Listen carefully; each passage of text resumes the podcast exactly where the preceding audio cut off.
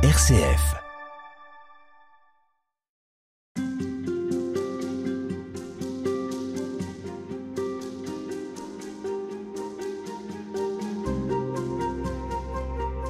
Nous poursuivons avec vous, frère Laurent, euh, la découverte ou euh, l'évocation de la prière euh, de Thérèse d'Avila. Cette prière notamment qui est beaucoup chantée à, à Thésée et qui peut-être est connue de nos auditeurs ne serait-ce que par euh, ce chant de Thésée, mais aussi par euh, le chant qui nous accompagnera dans ces émissions également, celui composé par votre frère Carme, Pierre-Éliane. Dans cette prière, il y a deux mots qui pourraient passer inaperçus, mais qui sont quand même très marquants, c'est tout passe. Dans cette prière, Thérèse d'Avila fait le constat de l'inconstance des choses, de la vie, euh, des événements, euh, du matériel aussi. Comment vous entendez ces deux mots, vous? Alors, j'aime bien rapprocher Thérèse d'Avila avec Sainte Catherine de Sienne. D'ailleurs, c'est pas anodin qu'elles aient été, elles, toutes les Toutes deux, déclarées docteurs de l'Église, pratiquement à la même, euh, la même date. Je, je trouve que Sainte Catherine de Sienne éclaire ce que Thérèse d'Avila dit justement quand elle parle de, en disant que tout passe. Parce qu'à un moment donné, Dieu dit à Sainte Catherine de Sienne que tout a été fait dans le monde pour que l'homme ne s'attache pas aux choses du monde. C'est-à-dire que rien ne, dure pour que l'homme ne s'y attache pas, ne mette pas son cœur dans les choses du monde. J'allais dire même, euh, nous-mêmes, nous passons, nous grandissons, certains enfants ne peuvent même pas naître, euh, d'autres vont vivre très peu de temps, euh, certaines personnes vont mourir jeunes, d'autres plus âgées. Si nous-mêmes, nous ne durons pas, en tout cas dans ce temps-là, c'est pour que aussi nous nous attachions pas si fortement euh, à nous, comme si ici c'était notre fin, comme si ici on n'était fait que pour ce monde-là. Mais bon, cette explication que que Dieu donne à Sainte Catherine de Sienne, c'est surtout pour mettre en évidence que là où est notre cœur, là aussi se trouve notre trésor, et c'est Jésus qui nous qui nous le dit. Donc, si tout passe, une seule chose, j'allais dire, une seule personne ne passe pas, c'est Dieu. C'est ce que dit Catherine. Dieu ne change pas. Non, pardon, Thérèse euh, d'Avila. Tout passe, virgule, Dieu ne change pas. Exactement. Et c'est pour cela qu'elle fait vraiment l'expérience que la stabilité, elle le trouve qu'en Dieu. Et non pas dans les choses. Non pas dans le monde qui passe, lui. Et cette stabilité lui permet elle-même d'être stable dans les événements de la vie qui peuvent être difficiles. Dans la tourmente, dans euh, les, les- le trouble justement que la vie euh, Exactement. suppose. Oui, oui. Et c'est bien là aussi qui est un élément, un critère de discernement euh, pour le spirituel ou pour la personne qui suit le Christ, c'est où on en est de notre propre cheminement quand les épreuves arrivent.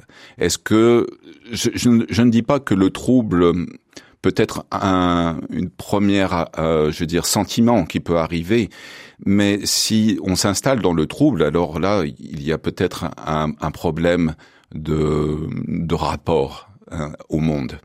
Mais alors, euh, est-ce que ça veut dire qu'il ne faut s'attacher à rien pour reprendre les mots que Dieu euh, révèle à Catherine de Sienne? Euh, On est fait de chair. euh, quand on a des enfants, par exemple, ou, des parents, enfin, c'est tout le contraire de notre nature. Ce que, Thérèse d'Avila nous, nous, donne là dans cette prière, on s'attache. euh, comment on peut à la fois aimer et avoir conscience que tout passe. Parce que c'est aussi notre vocation d'aimer. Ça Oui. paraît incompatible. Oui, oui, exact. Alors, justement, c'est toute la grande tradition du, du Carmel qui nous la, qui nous l'apprend, et notamment euh, Saint Jean de la Croix. Mais bon, Th- Thérèse d'Avila nous, nous le dit aussi. La, vous savez, nos saints ne mettent qu'en pratique ce que Jésus nous a laissé. Et une, une, les deux plus grands commandements que Jésus nous laisse, c'est tu aimeras le Seigneur, ton Dieu, de tout, de tout, euh, de tout ton cœur, de toute ton âme, de tout ton esprit, de toute ta force, et ton prochain comme toi-même. Mais il y a j'allais dire, dans cette phrase, une, euh, le point central, c'est Dieu. Plus on aime Dieu, plus on aime son prochain et soi-même, mais de façon ajustée. Donc, nous sommes faits, comme vous le dites, Véronique, nous sommes faits pour aimer. Et donc, aimer est une très bonne chose. C'est répondre à notre vocation. Mais il y a des façons d'aimer qui ne sont pas ajustées. Et le Seigneur nous permet d'aimer de façon ajustée. Et c'est plus on aime lui, plus on l'aime lui, plus on aime toute chose à travers lui. Et donc de façon ajustée.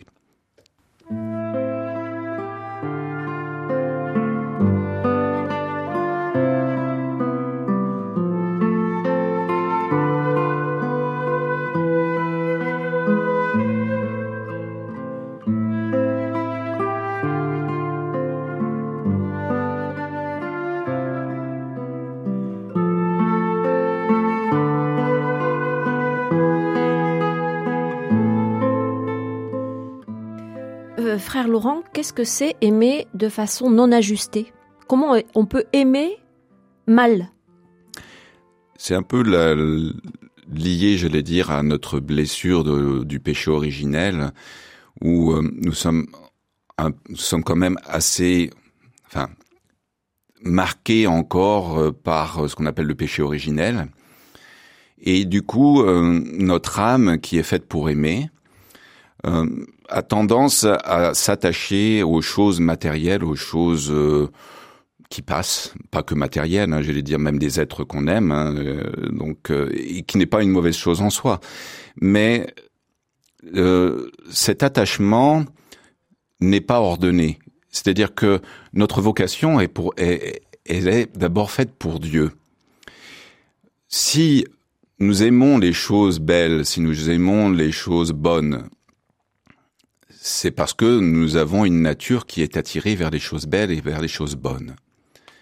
À part des maladies euh, spécifiques euh, qui fait que des personnes peuvent avoir des déviances, mais naturellement, nous sommes attirés par ce qui est beau, ce qui est bon, et nous nous attachons.